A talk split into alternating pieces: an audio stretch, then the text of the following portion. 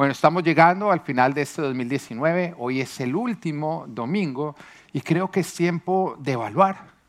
Como cuando empezamos también el, principio de año, que es un tiempo de proponernos cosas, todo el mundo se propone metas, todos siempre se proponen bajar de peso, ir al gimnasio, mm, la mayoría no lo hacen, pero el final de año también debe ser un tiempo de evaluar evaluar cómo estuvo nuestro desempeño a lo largo del año, si nosotros avanzamos o si nos quedamos estancados, porque yo creo que a todos nos a nosotros nos gusta avanzar, ¿o no? Y si no, si no, mira lo que es el tráfico, lo que es un trancón. Todo el mundo desesperado por avanzar porque se siente estancado. Igual ocurre en la vida. No hay nada más desesperante que sentirnos estancados, que no estamos avanzando, que vamos para atrás. Así que evaluémonos, evaluémonos si este fue un año de avance o un año de retroceso.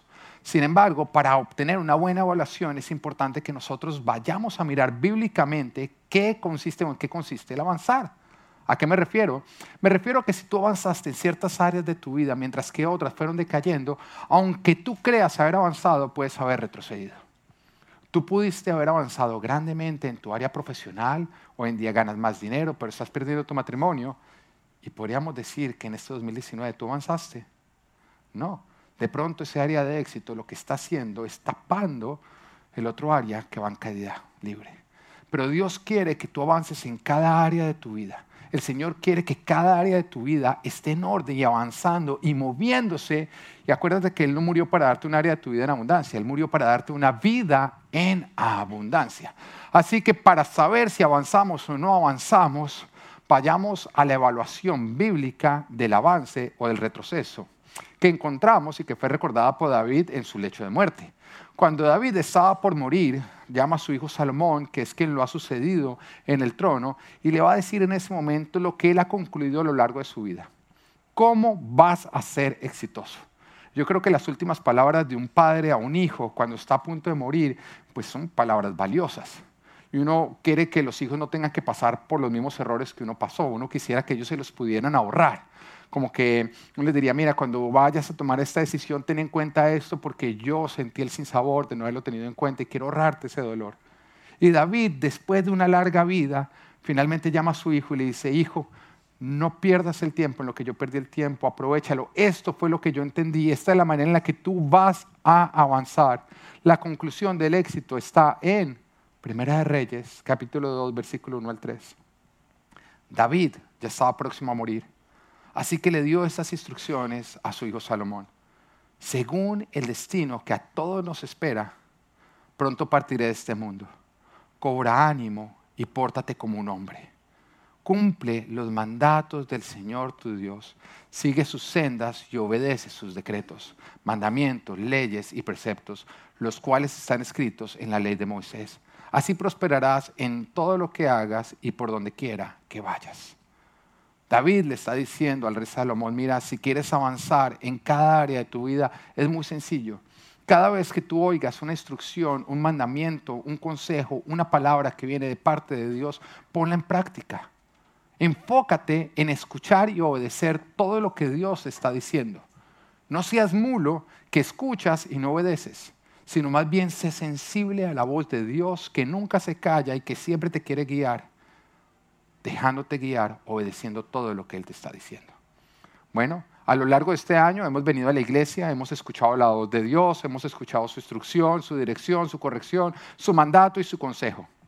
Y cada una de estas palabras contienen la sabiduría para alcanzar el éxito. Contienen lo que nosotros necesitamos para avanzar en cada área de nuestra vida. Pero nuestro avanzar no depende del escuchar, sino del obedecer. Así que tú puedes mirar qué también te, este, eh, también te dio en este 2019, qué tanto tú has avanzado por la cantidad de obediencia con la cual tú has respondido a cada palabra que has recibido de parte de Dios. ¿Qué tanto has practicado lo que Dios te ha dicho? ¿Qué tanto has escuchado su voz y la has puesto en práctica? Porque el resultado de esto dirá qué tan exitoso tú has sido en este año. Así que a lo largo de la prédica de hoy lo que vamos a estar haciendo es, vamos a estar recordando cada palabra que Dios nos dio a lo largo del 2019. O sea, si tú nunca viniste en el 2019, esto va a ser un recap del 2019. No esperes al próximo recap del 2020 para ir a la iglesia. ¿no? Algunos dicen, oiga, pues más bien me ahorro todo el año y vengo al final. ¿Mm? No.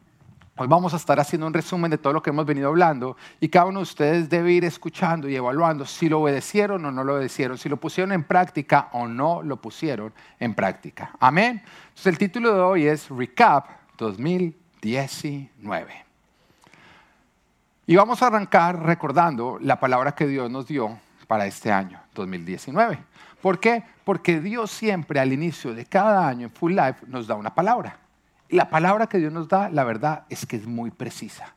Logramos ver cómo a lo largo del año esa palabra empieza a hacerse verdad, una realidad, no solamente en la iglesia, sino en cada uno de nosotros en particular.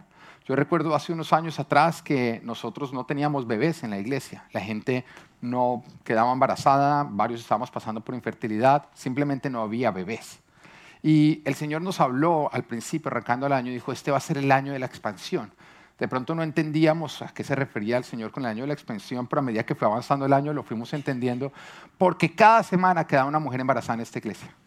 Pero si usted no quería quedar embarazada, no abrace a nadie, porque con un abrazo era suficiente. Empezaron cada, constantemente quedando embarazadas. Entonces nos enfrentamos al problema de que teníamos eh, estacionamiento de sobra allá afuera, pero acá no había cómo parquear todos los coches.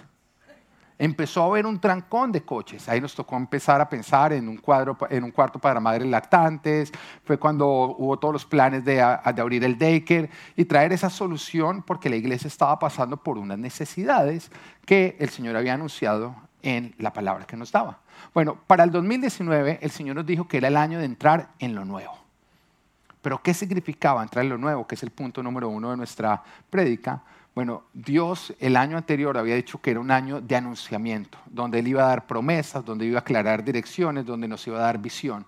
Pero en el 2019 era un año de nosotros entrar a lo que Él había anunciado, de recibir sus promesas, de recibir lo anteriormente declarado por Él. Un año de cumplimiento de promesas de Dios. Pero como era un año de cumplimiento de promesas, Dios nos empezó preparando, recordándonos que toda promesa tiene una condición. Toda promesa de Dios tiene una condición. Dios te promete algo, pero al mismo tiempo que te lo está prometiendo, te está diciendo qué parte tú debes cumplir para que la parte de Él se cumpla. Dios jamás deja de cumplir sus promesas cuando nosotros cumplimos la condición de esas promesas. Así que si una promesa de Dios no se ha cumplido en tu vida, es importante que tú analices si tú vienes obedeciendo o si tú vienes en desobediencia. Porque es el obedecer las instrucciones de Dios lo que permite que Él desate sus promesas. Y Juan capítulo 15, versículo 7 nos dice, si permanecen en mí y mis palabras permanecen en ustedes, pidan lo que quieran y se les concederá. Hay algunos que el versículo nada más se lo aprendieron de la mitad para el, para el final, ¿no? Dicen, Señor, tú dices que pidamos lo que queramos y tú nos lo vas a conceder. Eso no es lo que dice la palabra. La palabra nos llama a nosotros a permanecer en Él y a que sus palabras permanezcan en nosotros. Y todo eso se traduce en obediencia. Para recibir las promesas de Dios es importante que nosotros enderecemos nuestras sendas para que nosotros, que nosotros dejemos toda actitud desobediente y entremos en una obediencia a Dios. ¿Cómo se entra en una obediencia a Dios? Se llama arrepentimiento.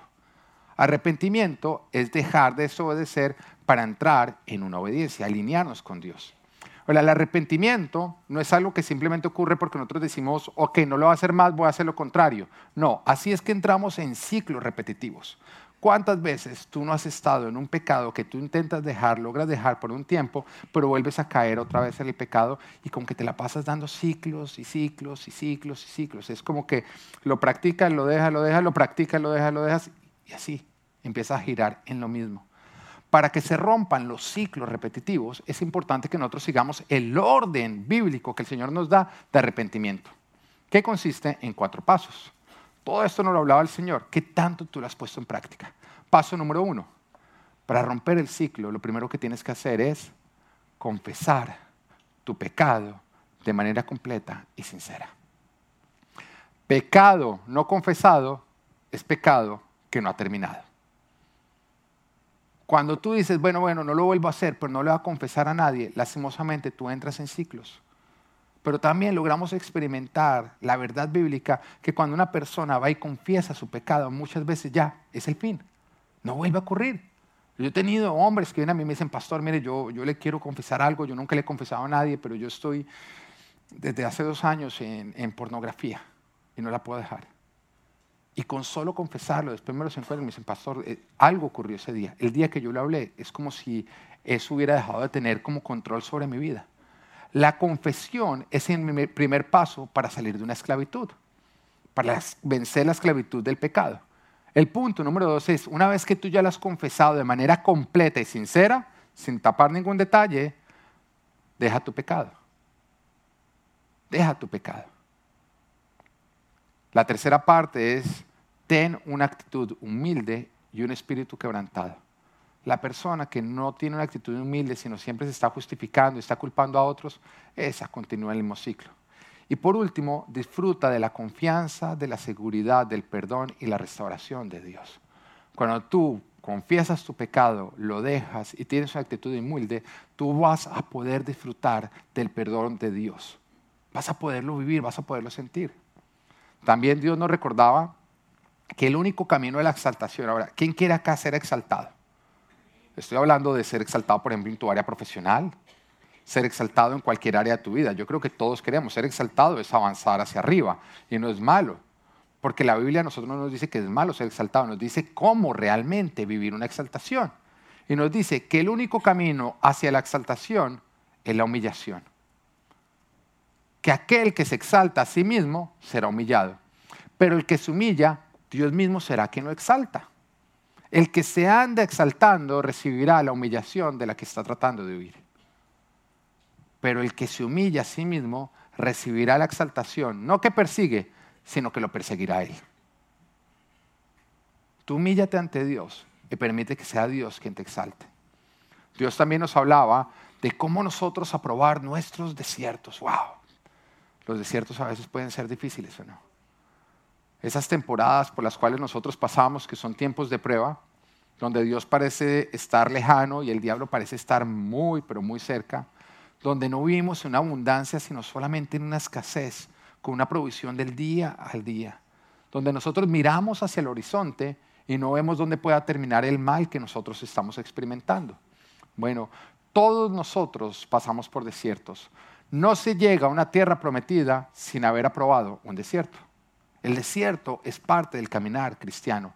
Sin embargo, Dios no lo tiene planeado como un destino, sino como una temporada de preparación como un test que si tú lo apruebas, pues vas a poder disfrutar de las promesas que Él tiene para ti. El propósito del desierto es hacer evidente en nosotros lo que sin desierto nosotros ocultaríamos. El desierto pone en evidencia nuestro corazón. No hay tierra prometida sin aprobar el desierto. Entonces, ¿cómo puedo hacer yo para aprobar mis desiertos? El Señor nos habla de tres cosas que tú debes hacer cuando estés pasando por estos tiempos, por estos tiempos de prueba por estas dificultades y nos dice, punto número uno, depende enteramente de Dios.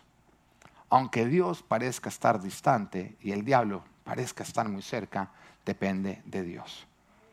Jesús en el desierto pasó por tiempo de hambre. Dios, Padre parecía haberse olvidado de él y el diablo estaba ahí hablándole constantemente a su oído.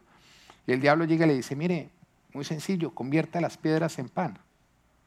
Solucionelo usted solo. Pero Jesús en ese momento dice, no, no solamente de pan vivirá el hombre, sino de toda palabra que sale a la boca de Dios. En otras palabras, yo no voy a depender de mi capacidad, sino que voy a depender de Dios. Lo segundo que debemos hacer en tiempo de desierto es adorar a Dios. Ahora, adorar no necesariamente es las canciones que nosotros cantamos, porque adorar significa amar por encima de todo lo demás. Amar al máximo, al extremo. Es por esa razón que tú solamente puedes adorar a uno, porque tú solamente puedes amar a alguien por encima de todo lo demás. Entonces, adorar a Dios es pon a Dios por encima de todo lo demás.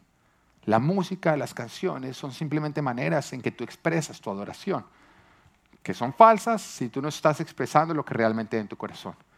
Entonces recuerda cómo Jesús también cuando lo tentaron, el diablo llega y le dice, adórame a mí, póstrate ante mí y todo lo que ves yo te lo daré. En otras palabras, yo te daré solución, te daré respuesta, te ayudaré a salir de este desierto. Pero en ese instante Jesús llega y dice, no, escrito está, adora y sirve solamente al Señor tu Dios. en ese momento él expresó que él no se iba a postrar ante todas las exigencias de este mundo, sino que él iba a seguir postrado ante su Padre Celestial. En tiempo de desierto, no te postres ante los ofrecimientos del mundo, sino más bien ante esos ofrecimientos responde que tú solamente te postras y adoras a tu Señor y a tu Dios. Y por último, teme a Dios. En tiempo de desierto, teme a Dios. Y el temor a Dios es no perderle reverencia a Él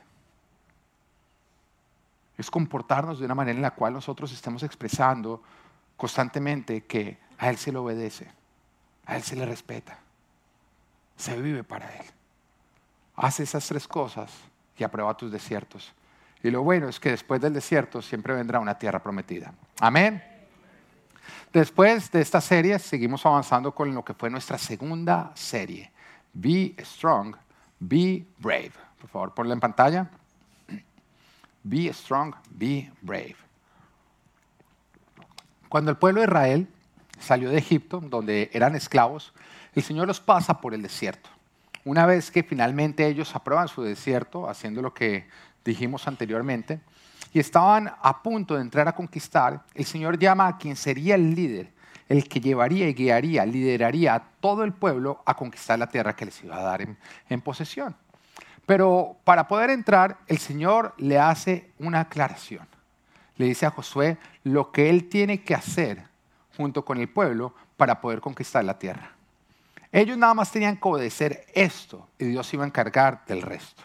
Ahora, la instrucción que Dios le dio no era hacer nada sobrehumano. Dios no le estaba pidiendo algo difícil.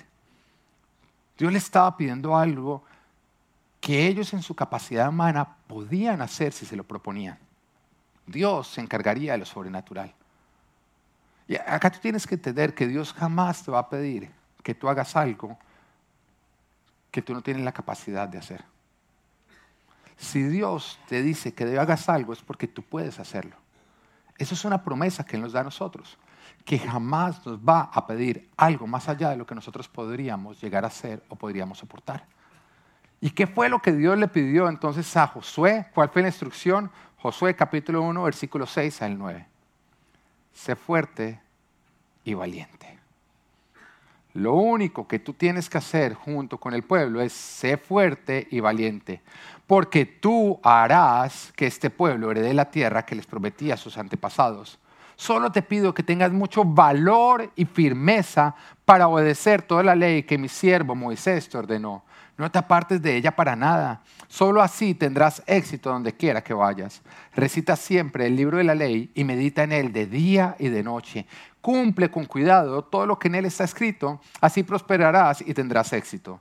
Ya te lo he ordenado. No dice ya te lo he sugerido, eh, un, fue un consejo, no, ya te lo he ordenado. Sé fuerte y valiente. No tengas miedo ni te desanimes, porque el Señor tu Dios te acompañará donde quiera que vayas.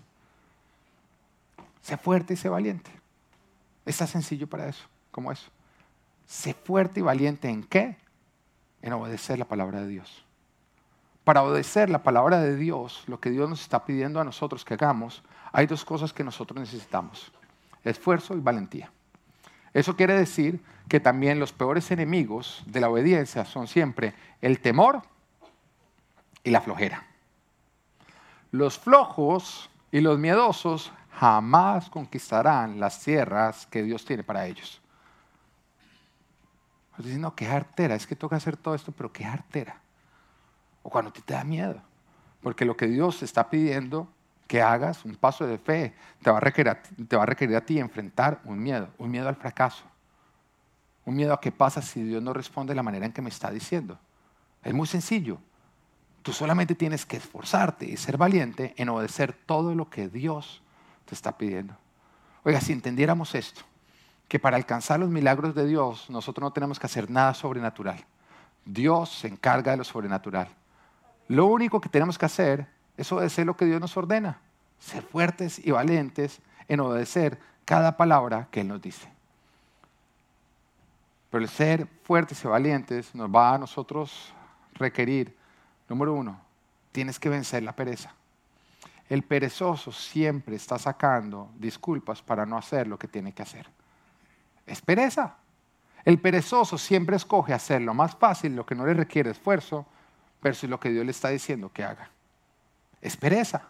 Te va a requerir un esfuerzo extra. Mire, uno ve personas que están pasando por dificultades en su matrimonio y se les quiere ayudar.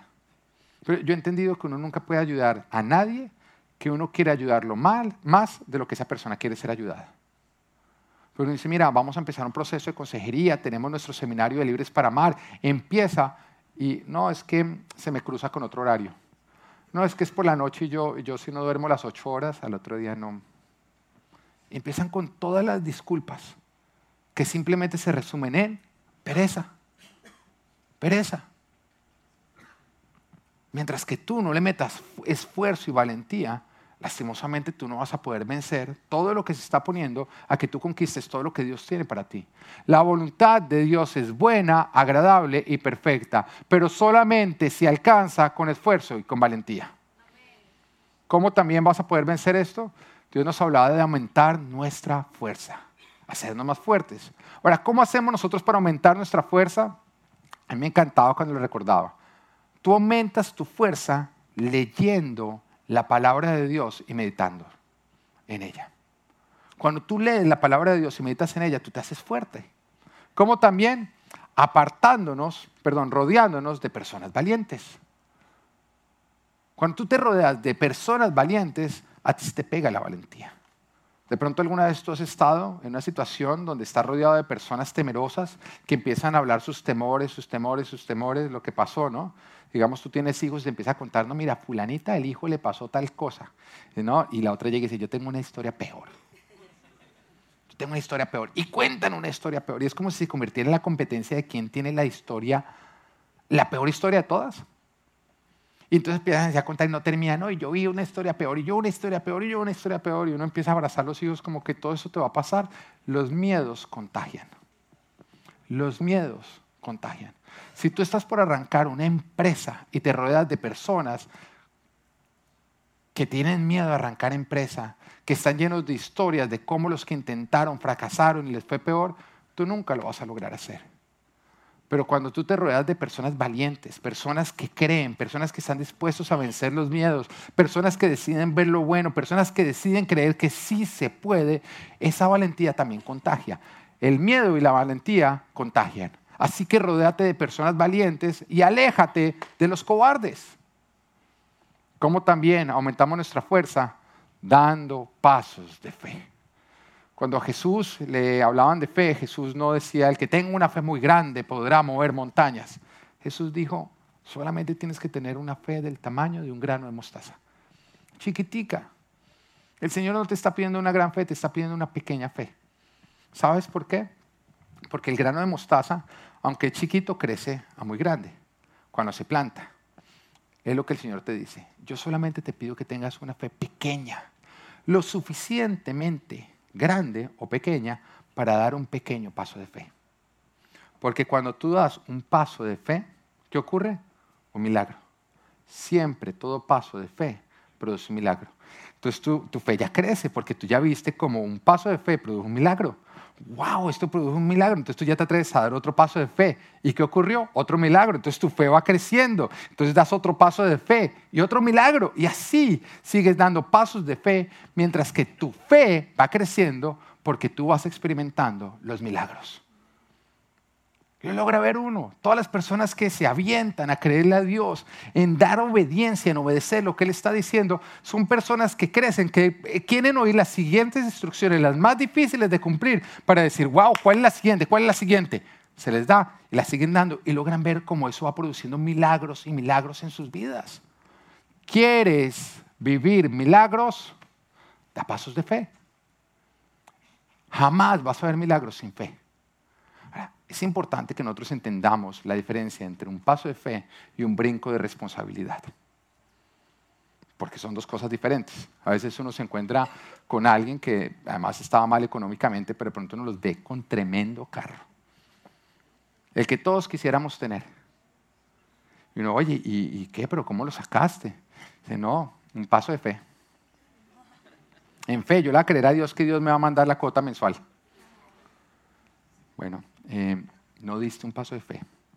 diste un paso de estupidez. ¿Mm? O un brinco, un brinco de estupidez, porque Dios nos, da, nos pide pasos de fe, jamás brincos. Es un paso a la vez lo que va produciendo más y más milagros. Un paso de fe es obedecer a lo que Dios ya te ha dicho, no algo que tu carne te está diciendo. Y, nunca va a ocurrir, te decir, nunca va a ocurrir que Dios te diga, pruébame en esto, cómprate este carro que no puedes pagar. Hay algunos que dicen, ¿no? Que creen que Dios dice, Dios dice, pruébame en el diezmo, pruébame en la ofrenda. Esos son pasos de fe. Pero jamás te dice, pruébame en ir a endeudarte. Eso es un paso de estupidez. No es un paso de fe. Los pasos de fe están muy claros en su palabra. Y cuando tú los obedeces, cuando tú los sigues con obediencia, van desatando milagros, lo cual hace crecer tu fe, lo cual aumenta tu fortaleza. También Dios nos hablaba en esta serie de cómo vencer nuestras batallas más duras. Oiga, esas batallas sí que son duras, ¿no? Por eso son las más duras. Todos de pronto hemos pasado por situaciones en que cuando las miramos decimos, esto es más grande que yo. Yo no sé si yo pueda superarlo. Y esas son batallas bien duras y, ninguno de otros está exento de tener que pasar por ellas. Pero el Señor dice, para pasar y superar y vencer las batallas más duras, lo primero que tienes que hacer es poner tu mirada en la esperanza. ¿Por qué es importante poner la mirada en la esperanza? Muy sencillo. Porque cuando tú pierdes la esperanza, tú te deprimes. La depresión es perder la esperanza. Es mirar hacia el frente y decir, esto que estoy viviendo no tiene fin. No hay manera de salir de acá. Y lastimosamente cuando eso ocurre, tú te deprimes y tú dejas de luchar, te rindes y vas a perder.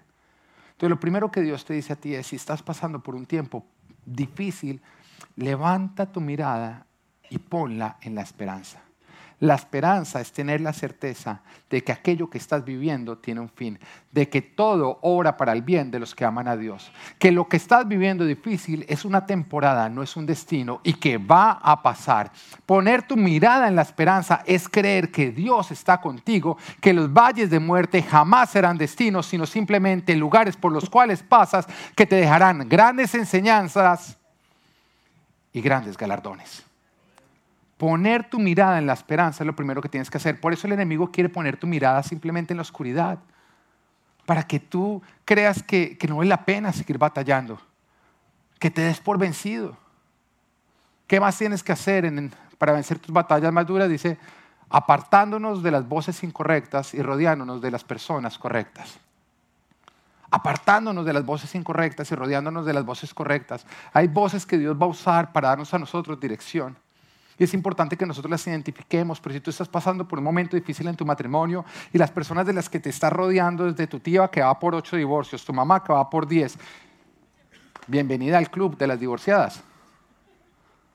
Porque aunque tu mamá y tu tía te aman mucho, ellas no saben construir matrimonio, saben cómo divorciarse. Y te van a decir, no se vaya a dejar, no se vaya a dejar porque yo con mis ocho esposos aprendí a no dejarme. Y por eso me dejaron. Si tú estás pasando por una situación financiera difícil y viene tu amigo que tiene más endeudado, hasta te dé plata a ti. Si, te pagara, tú saldrías del problema económico. Y llega y te dice, mire, yo le, voy a decir a usted cómo tiene que manejar sus finanzas. ¿Tú, ¿Tú lo oirías? Pero ¿por qué andamos oyendo y escuchando consejo en aquellos que están fracasando, en aquellos que nosotros no queremos fracasar? Rodéate de las personas correctas. Rodéate las personas que a ti te van a equipar, a ayudar, de las cuales tú vas a adquirir sabiduría para poder sacar adelante aquello que tú quieres sacar adelante. Ahora, te voy a decir algo. Todo con Jesús puede salir adelante. Yo no sé por qué dificultad tú estés pasando en este momento. Lo único que sí sé que es que aquello que estás escuchando proviene del diablo cuando Él te dice que no hay solución para tu problema. Cuando Él te dice que las cosas no van a cambiar. Cuando Él te dice que tú te equivocaste y que tú no vas a poder salir adelante como otros han salido adelante, porque el Señor sí sabe salir, sacarte adelante. De pronto donde entraste, no entraste siguiendo a Dios, pero siguiendo a Dios y saldrás de ahí. Rodéate de las voces correctas, rodéate de las personas correctas. ¿Cómo más podemos nosotros superar esas batallas más duras? Postrándonos ante el Padre Jesús, cuando estaba en Getsemaní, el momento más duro que él tuvo sobre la tierra, cuando estaba por ser arrestado injustamente, ser llevado a la cruz, mientras que todos los suyos lo abandonaban, Jesús se postró ante el Padre. Y ahí ante el Padre rendió su situación una y otra vez y otra vez y otra vez. Aprende a postrarte ante Dios. Porque las batallas más duras, al igual que las más sencillas, solamente podrás salir si lo sigues a Él. Aprende a postrarte ante Dios y podrás experimentar que ningún hombre es más fuerte que aquel que se arrodilla ante su Creador. Y por último, haz esto perseverando hasta vencer.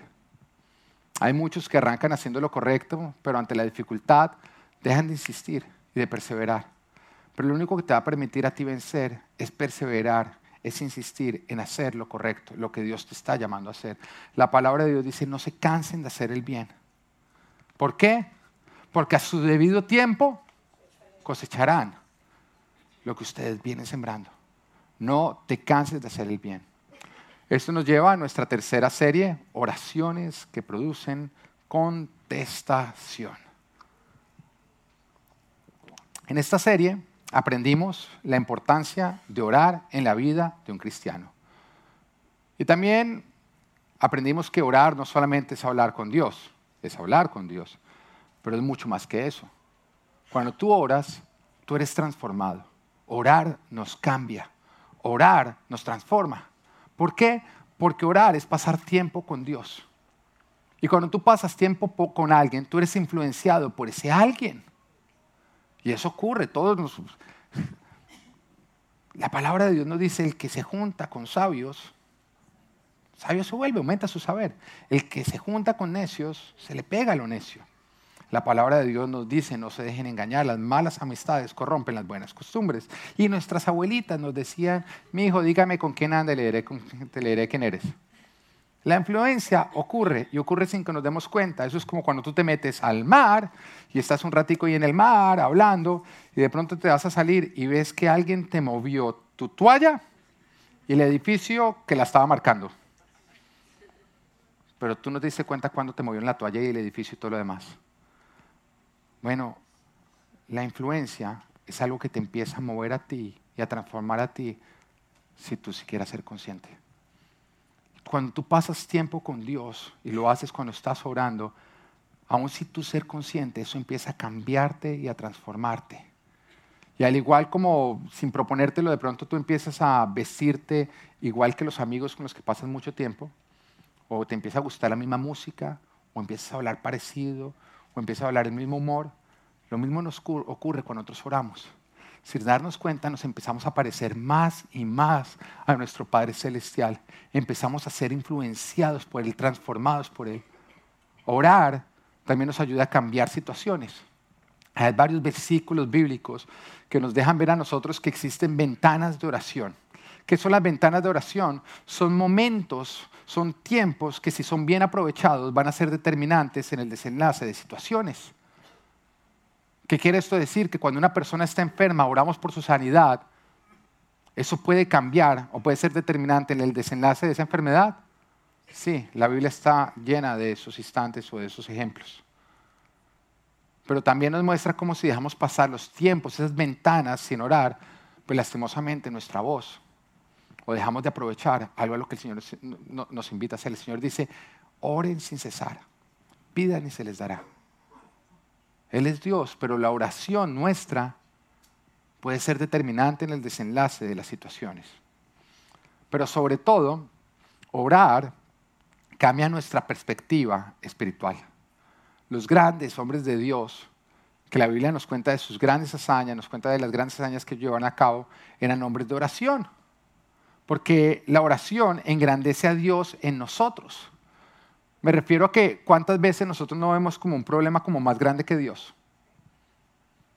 Estamos pasando por una situación y yo, no, esto, esto yo creo que esto le quedó grande a Dios. Yo no creo que Dios pueda resolver esto. Pero no existe algo que sea más grande que Dios. No existe un problema que le quede grande a Dios. Pero la falta de oración nos hace percibir el mundo en el que vivimos, los problemas que tenemos, como muy grandes. y nos hace percibir a Dios muy pequeño. Y eso es una mentira. Aquello, aquello en lo que tú te sumerges se engrandece en ti. Y cuando tú te sumerges solamente en tus problemas, en tus preocupaciones o en las situaciones, ellas se engrandecen en ti y te hacen ver tu situación muy grande y a Dios muy pequeño. Pero cuando nosotros pasamos tiempo en oración, pues ocurre lo contrario. Nosotros empezamos a ver a Dios grande como Él es. Y cuando logramos ver la grandeza de Dios, entramos en una perspectiva correcta, donde nuestros problemas adquieren el tamaño pequeño, chiquito, comparado a nuestro Dios. Y eso es la verdad. Esa es una correcta percepción. Pero es la oración lo que a ti te permite ver la grandeza de Dios. Y es cuando ves la grandeza de Dios que entras en la perspectiva correcta. Cuando entiendes que todo es pequeño al lado de Dios. Recordemos a David y a Goliat. ¿Cómo es que un sencillo adolescente se atreve a enfrentar a un gigante que además es experto guerrero? ¿Cómo es que un adolescente que no tenía ningún tipo de entrenamiento militar se atreve a enfrentar a un gigante que tiene acobardado a todo un ejército que tiene toda la experiencia militar? Muy sencillo. David no estaba enfocado en el tamaño de Goliat. David pasaba tanto tiempo en la presencia de Dios, orando y disfrutando a Dios, que él lograba ver, percibir correctamente la grandeza de Dios. Y cuando él vio a Goliat, él veía a Dios grande y veía a Goliat tan pequeño. Y en ese momento se volteaba y le decía a los demás hombres, ¿qué hace este, este tipo acá levantándose, amenazándonos? ¿Qué hace insultando? Nosotros somos el ejército de Dios. Vaya alguno de ustedes. Y todos le decían, David, ¿cómo se le ocurre? Ese tipo está grandísimo. Y él, está pequeño, miren, miren al lado de Dios. Vaya alguno de ustedes, entonces voy a ir yo. Oye, le ofrecen entonces que se ponga la armadura del rey, la espada del rey. Pero David era tan consciente del tamaño de Dios que él dijo, yo, yo no sé manejar espadas, yo no sé manejar armaduras. Dios no necesita esto. Yo ya tengo todo lo que necesito, Dios. Simplemente cogió cinco piedras y una onda. Oiga, ¿cuántas piedras necesitó? Una. Una de las cinco. Las, las otras cuatro simplemente hicieron bulto. Pero él veía la grandeza de Dios y lo pequeño de Goliat. Goliat podría venir contra él con una espada, con una javelina, con un escudero enfrente. Pero David pasaba tanto tiempo en oración que lograba ver la grandeza de Dios. Orar engrandece a Dios dentro de tu mente. Te permite a ti ver la grandeza de Dios y en ese momento tú entiendes que no hay gigante, que no hay problema, que no hay situación, que no hay circunstancia que pueda contra ti. Ahora, ¿cómo oramos? Fue una pregunta que le hicieron a Jesucristo. Y Jesucristo nos responde a nosotros dándonos un modelo en Mateo capítulo 6, versículo 9 al 13. Ahora, este modelo se conoce bien como el Padre Nuestro. Sin embargo, es un modelo, porque hay algunos que lo que hacen es repetirlo. Jesús no nos dio a nosotros un rezo, una repetición vana, porque Él mismo dice que no debemos orar haciendo repeticiones vanas. Nos da un modelo que involucra una oración que es perfecta y nos está diciendo, ustedes deben orar así. Padre nuestro que estás en el cielo, santificado sea tu nombre, venga tu reino, hágase tu voluntad en la tierra como en el cielo. Danos hoy nuestro pan cotidiano, perdona nuestras deudas como también nosotros hemos perdonado a nuestros deudores y no nos dejes caer en tentación, sino líbranos del maligno. Jesús nos está diciendo, cuando tú ores, hazlo recordando que a quien estás hablando es a tu papá. Y que Él está escuchando a quién? A un hijo. Aquellos que somos padres sabemos que nadie tiene más influencia sobre nosotros, sobre nuestra respuesta, que nuestros propios hijos. Mejor dicho, si usted quiere algo de alguien y usted tiene acceso al hijo de esa persona, mande al hijo a pedirlo por usted. Porque hay cosas que uno le dice no a todo el mundo, pero uno a los hijos no es capaz de decirle que no. Mire, mi, mi hijo Abel tiene dos añitos, nosotros tratamos de limitarle con mi esposa mucho el tiempo de celular a nuestros hijos. Y entonces llega Abel y él empieza a pedir el celular. Inmediatamente, no, no hay celular. Y de pronto llega y hace así. Y se viene así. y le da uno un beso. Mire, esa vaina es un encantamiento. En ese momento uno, ay, coge el celular, te lo regalo, yo compro otro. Lo que un hijo logra producir en un padre, lo que llega a mover el corazón de un padre, no se compara con nadie más. Y Jesús lo primero que nos dice es, cuando ustedes oren, recuerden que ustedes están yendo a su papá y que Él los está escuchando como su hijo. Ese es el nivel de cercanía que Dios quiere que nosotros tengamos con Él. Esa es la actitud, en la posición en la que Él quiere que nosotros oremos. Y después continúa diciendo que estás en el cielo. Wow, qué tremendo que Dios está en el cielo. ¿Sabes por qué nosotros tenemos que orar diciendo, Padre eso que estás en el cielo? Porque al hacerlo estamos recordando que Él no está en la tierra, que Él no está limitado por lo que tú y yo estamos limitados. Que Él no está limitado por espacio, por tiempo, ni por materia. Que Él está por encima de lo natural. Que las leyes naturales nos limitan a nosotros, pero no lo limitan a Él. Y por eso Él puede hacer lo sobrenatural. Que Él todo lo ve, que Él todo lo puede. Que está desde la posición perfecta. Y me está diciendo, cuando oren, Recuerden que ustedes pueden estar limitados, pero Él no está limitado. Que ustedes no lo pueden ver todo, pero Él lo ve todo. Que ustedes no lo saben todo, pero Él lo sabe todo. Que ustedes no lo pueden todo, pero Él es todopoderoso. Después nos dice, santificado sea tu nombre. Y recordábamos que es a nuestro papá que le estamos hablando, pero también a nuestro Señor. Y que la actitud siempre tiene que ser con reverencia y con respeto. Después dice, venga tu reino. Esta es de, las partes, de la parte de la oración que más me gusta porque ahí estamos pidiendo su respaldo. Estamos pidiendo una intervención del cielo en la tierra. Estamos diciendo, Señor, vengan tus, tus ejércitos sobre mi situación, sobre el enemigo, defiéndeme. Te lo voy a poner así en contexto. ¿Mm? Te está molestando el diablo. Llega usted y le dice, espere, yo voy a llamar a mi papá. Papá, manda tus ejércitos, tus ángeles tus carros de combate. Mata, Señor, manda, Señor, toda la flota de los cielos, porque el diablo me está molestando. Venga tu reino a la defensa de tu hijo. Ah, no sé tú, pero yo en la posición del diablo temblaría. Y el Señor te está recordando que tú eres su hijo y que todo el ejército de los cielos está listo a ser enviado por tu Padre Celestial para que venga en tu rescate. A Él es al que tú le estás hablando.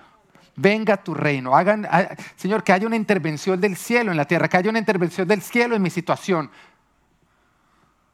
Hágase tu voluntad. Y acá ya nos está hablando a nosotros de confianza. Porque nuestra voluntad es caprichosa, mientras que la suya es sabia. ¿Cuántas veces nuestros hijos no nos piden cosas que nosotros les tenemos que decir no porque sabemos que no les harían bien y ellos se voltean y nos miran como si nosotros les estuviéramos haciendo algo malo. ¿Ocurre o no ocurre? ¿Mm? Y, nos, insisten, pero si tú me amas, ¿por qué no me das esto? no es, porque te amo, no te lo doy. Y, y Dios nos dice, cuando oren, oren con esa confianza de que yo sé mejor que ustedes, que si ustedes tuvieran toda la información que yo tengo, me estarían pidiendo exactamente lo que yo les estoy respondiendo. Tenemos que hacerlo con esa confianza. Y de pronto tú, tú sigues insistiendo, Señor, es que yo quiero casarme, quiero casarme con Él, con Él, con Él, haz algo. Y Dios te mira y dice, ay, si vieras el patán que es afuera de la iglesia, este holgazán. Tengo a alguien mejor para ti. Pero a veces somos caprichosos. El Señor dice, no, no ores. Lo primero que tienes que hacer es rinde tus caprichos y sí, da a conocer lo que tú quieres, pero rindiéndolo a que Él sabe mejor que tú lo que es mejor para ti. Después dice, danos nuestro pan diario. Y acá nos está hablando de dependencia en Él. Cuando tú dependes de ti mismo, tú vas camino a la destrucción. Cuando tú dependes de Dios, vas camino a la bendición. Entonces siempre ora generando una dependencia de Dios, no en ti mismo. Después dice, perdona nuestras ofensas, así como nosotros perdonamos a los que nos ofenden. ¿Quiénes de acá necesitan el perdón de Dios. Oiga, uno sí que la embarra, ¿no? ¿Mm? ¿Mm? ¿Quiénes acá han necesitado alguna vez el perdón de la esposa? Todos los hombres levanten la mano, eso cuesta trabajo, pero sí, una vez es la embarra, ¿sí o no? Ahora, mujeres, reconozcan, ustedes necesitan el perdón nuestro también. pero todos queremos un cónyuge que perdone fácilmente, ¿o no? Porque qué artera cuando uno tiene un cónyuge que es mal perdonador. No, embarrarla se convierte, en un problema o no. Uno la embarró sin darse cuenta y el otro es resentido, es mejor dicho, es días que lo pone uno a aguantar para poder perdonar. Hartísimo o no. Ah, gloria a Dios, tengo la mejor esposa que tú eres muy, muy perdonadora. Amén. Haga puntos con su esposa. Pero a uno le gusta a la gente que es fácil perdonadora, porque alguien recoroso no. Y, y todos nosotros necesitamos diariamente el perdón de Dios, porque sabemos meter la pata. Y Dios te dice, voy a ser tan perdonador, o sea, tan fácil perdonando como tú lo decidas. Tú decides con qué facilidad Dios te perdona. Porque Dios te dice, te va a perdonar igual de fácil como tú perdones a otros. Ah, esas esposas que no les gusta perdonar, están escogiendo un Dios que no perdona fácilmente. Esos esposos que les gusta ser resentidos, están escogiendo un Dios resentido. Tú decides con qué facilidad Dios te perdona, porque será con la misma facilidad que tú perdones a los demás. Y por eso Jesús constantemente nos dice, perdonen, perdonen. Si tu hermano peca contra ti una, dos, tres, siete veces en un día y viene a pedirte perdón, perdónalo fácil. No guardes rencor, el rencor es dañino, el rencor daña, el rencor mata. Perdonar, en cambio, trae vida. Y muchas veces creemos que con rencor vamos a cambiar a las demás personas. Nos hacen algo y decimos, sí, dos días de rencor para que no lo vuelva a hacer. Tú no cambiaste a la persona, tú estás matando la relación. La estás ahorcando. No hay nada que cambie más que el amor. Y el amor todo lo cree, todo lo perdona. El resentimiento está ahorcando tus relaciones. Y cuando tu relación está pasando por un momento difícil, lo que necesitas es vida. Haz de cuenta que alguien se está ahogando. Y cuando alguien se está ahogando, tú que dices, no, para que se deje ahogar, venga, lo ahorcamos. Terminaste de matar. Eso haces tú con tus relaciones. Cuando tu relación está mal porque estás peleado con tu cónyuge, con alguien, y tú dices, no, para que esta relación esté mejor, pues ahorcámosla, guardemos resentimiento. No seas bestia. El Señor te dice que seas un buen perdonador. Perdona nuestras ofensas como nosotros perdonamos a los que nos ofenden. Y después dice, no nos dejes caer en tentación, sino liberanos del maligno. Oiga, la tentación. ¿Hay alguien acá que tenga que enfrentar tentaciones en esta vida? ¿Sí? Bueno, todos, porque la palabra de Dios dice que cuando sean tentados, todos somos tentados. Y también nos dice que todas las tentaciones que vivimos, todas son de origen humano. Así que si tú eres un ser humano, tú pasas por tentaciones. Nuestra naturaleza humana, que es una naturaleza caída, quiere lo que no podemos tener, lo que nos hace bien. Desde chiquitos, tú dile a un niño que no coja algo para que ahora lo quiera coger. ¿Mm?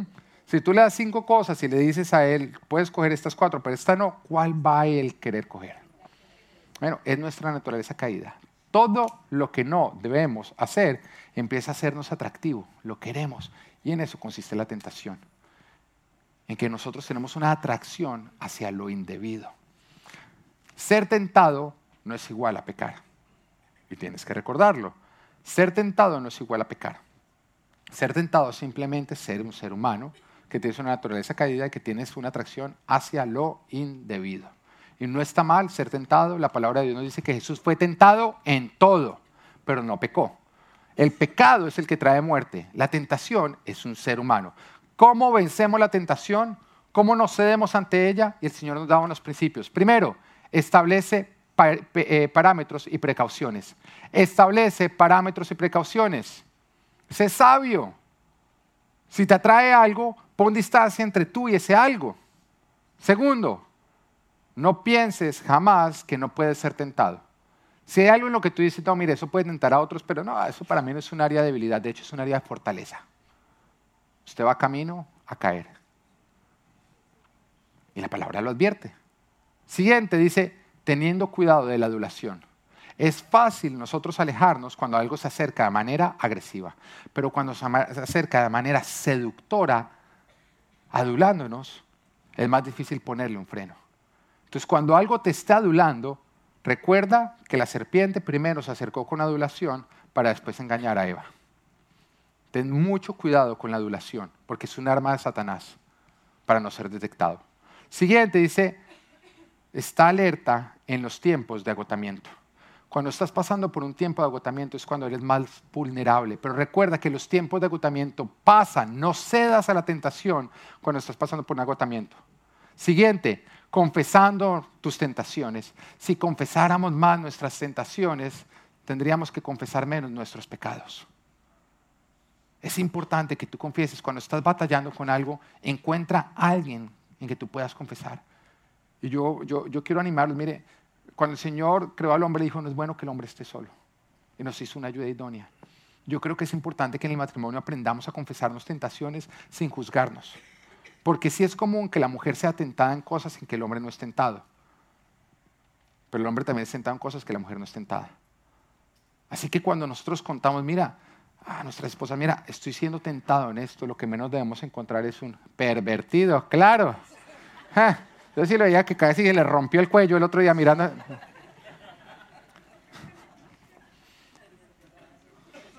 No, no juzgues a alguien porque es tentado en lo que tú no eres tentado. Porque tú también eres tentado en algo que ese alguien no es tentado. A nosotros no nos define ni nos descalifica aquello que nos tienta. Es aquello en lo que cedemos. Confesar una tentación es luchar para no caer. Entonces no juzgues a alguien porque te confiesa una tentación y aprende más bien a apoyar al que está pasando por una tentación. Haz una lista de lo que perderías si cedieras al pecado. Eh, algo que yo hago y que yo animo a todos a tener es, a mí me gusta poner una foto de mi familia en el celular, porque después de mi esposa lo que yo más miro es el celular.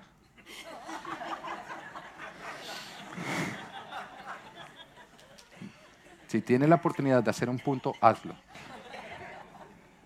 Entonces, cuando yo miro el celular y veo a mi esposa, la más hermosa de todas las mujeres, y veo a mis hijos, eso me está recordando lo que yo podría perder si yo cedo a la tentación del diablo. Y es importante que tú hagas una lista de todas las cosas que tú perderías si tú cedes a la tentación. Porque eso te va a hacer consciente que el ofrecimiento del diablo puede sonar muy bueno, pero te está tumbando, te está robando que cuando tú comes en el restaurante de Satanás, Él te pasa la cuenta y siempre te roba. Nunca te da lo que te promete, pero sí te quita lo que te promete que no te quitará. Ten siempre presente todo lo que perderías si tú cedieras a las tentaciones. Siguiente, guarda tu mente. El que mucho lo piensa va camino a hacerlo. Así que lleva cautivo todo pensamiento y somételo a la obediencia de Cristo Jesús. Siguiente, cuida tu temperatura espiritual. Si no estás bien espiritualmente, estás bien carnalmente. O sea, estás bien carnal. Vas camino al pecado. Entonces, mantente siempre bien en tu temperatura espiritual. Y por último, no pelees solo. No es solo. Ten equipos. Hombres, tengan otros hombres con los cuales puedan contar sus batallas. Mujeres también, sus batallas. Yo todos los primeros, el primer lunes de cada mes me reúno con los líderes de ministerio. Y con estos líderes de ministerio hablamos de nuestras tentaciones y de nuestras luchas. No nos juzgamos los unos a los otros, no, nos apoyamos los unos a los otros. Y contamos y de pronto alguno dice, mire, últimamente se me están yendo mucho los ojos, mire, estoy con esa situación. Y entre todos lo estamos apoyando, buscamos lecturas, las estamos compartiendo, que nos ayuden a todos a mantenernos en pie. Entonces, solo no vas a poder. Bien acompañado va a ser más fácil. Amén. Después pasamos a nuestra serie, Aprendí de mis batallas. Todos nosotros hemos tenido batallas pasadas. Y todas esas batallas pasadas tienen el propósito de entrenarnos para nuestras batallas futuras. David tuvo que luchar con osos y leones para estar listo cuando tuviera que enfrentar a Goliat. Los osos y leones que estás peleando hoy son justamente los que Dios está utilizando para convertirte en un aniquilador de gigantes. Ahora, no sé cuáles hayan sido tus batallas pasadas. De pronto no sé cuáles son tus batallas presentes.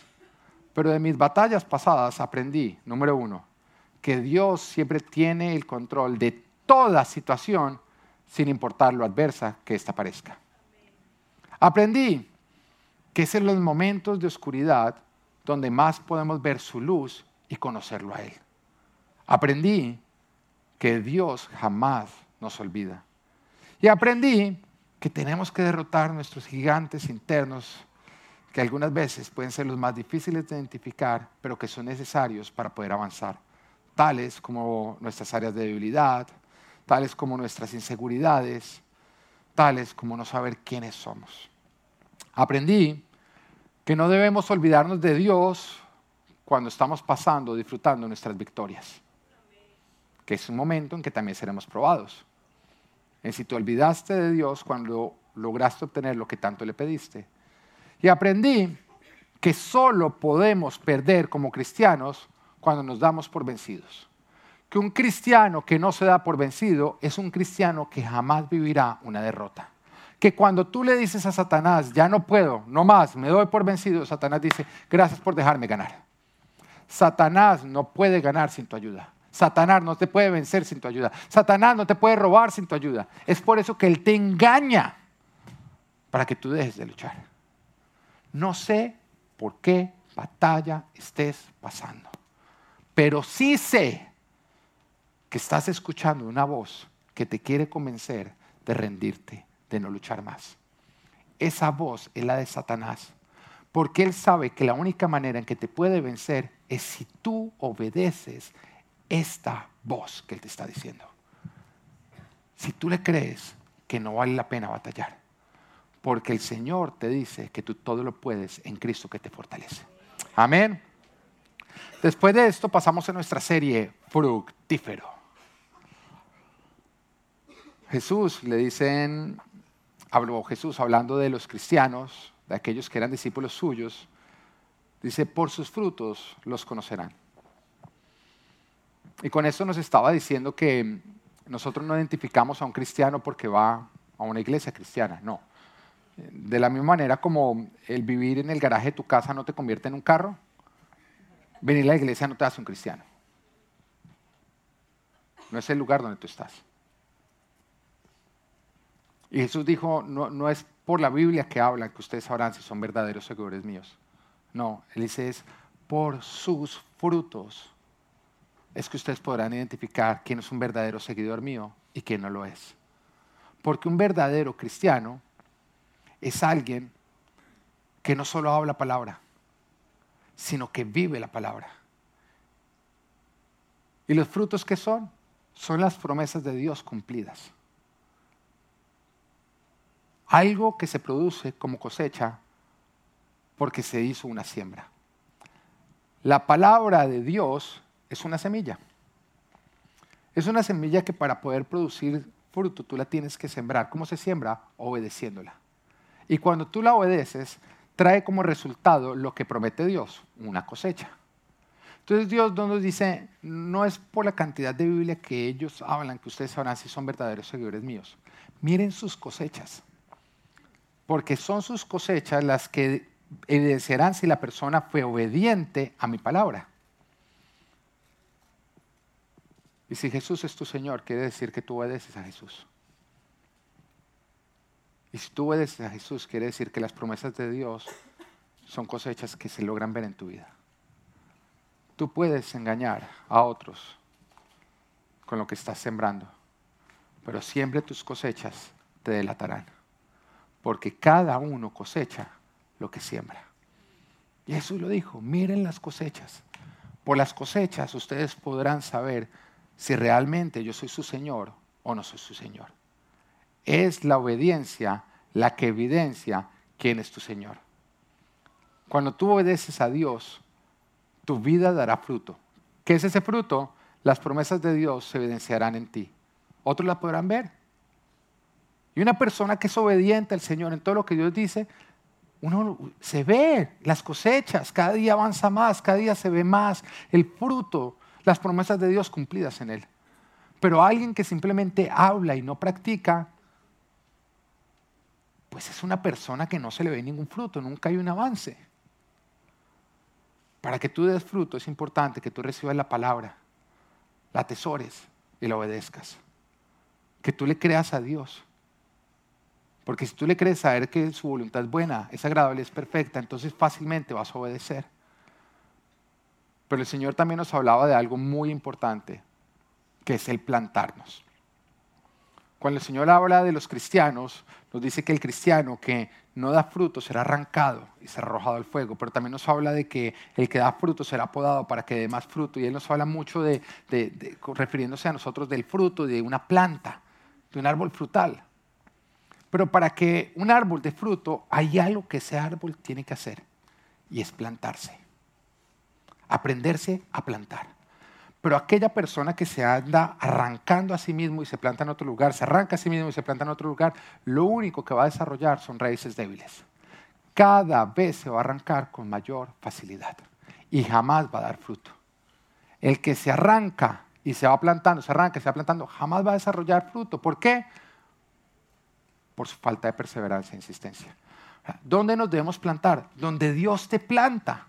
Y quiere decir que si Dios te planta en un lugar, ¿quién es el único que te puede arrancar de ese lugar? Dios. Y eso solamente ocurre cuando tú has cumplido un propósito. Cuando se ve un propósito completamente cumplido. No cuando tú estás abandonando a causa de una dificultad. Ahora, ¿cuáles son las personas que normalmente siempre se arrancan del lugar donde Dios los pone? Aquellos que ante una dificultad abandonan y se van para otro lugar. Todos los ámbitos. Tu matrimonio Estoy pasando por una dificultad, muy sencillo, me arranco, divorcio y arranco otra vez.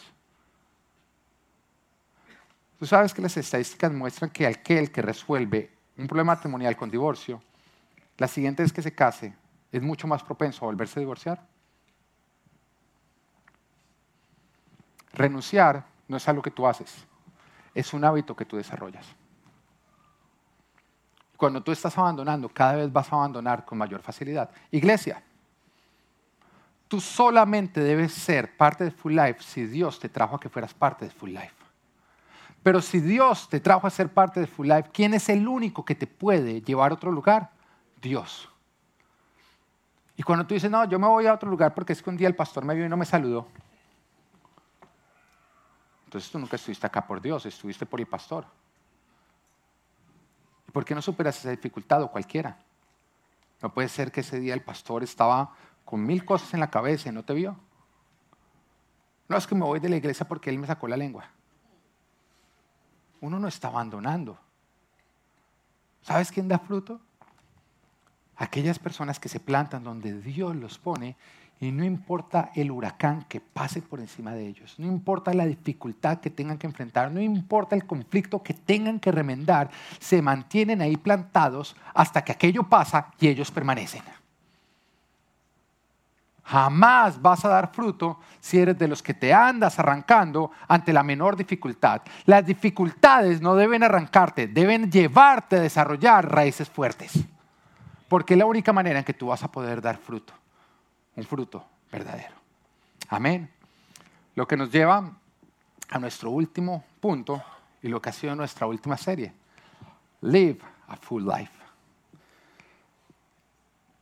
Desde años atrás, desde mi conversión cristiana y lo que pude vivir mis primeros años de cristianismo junto con mi esposa, logramos vivir algo que creemos que hacía falta en el pueblo cristiano.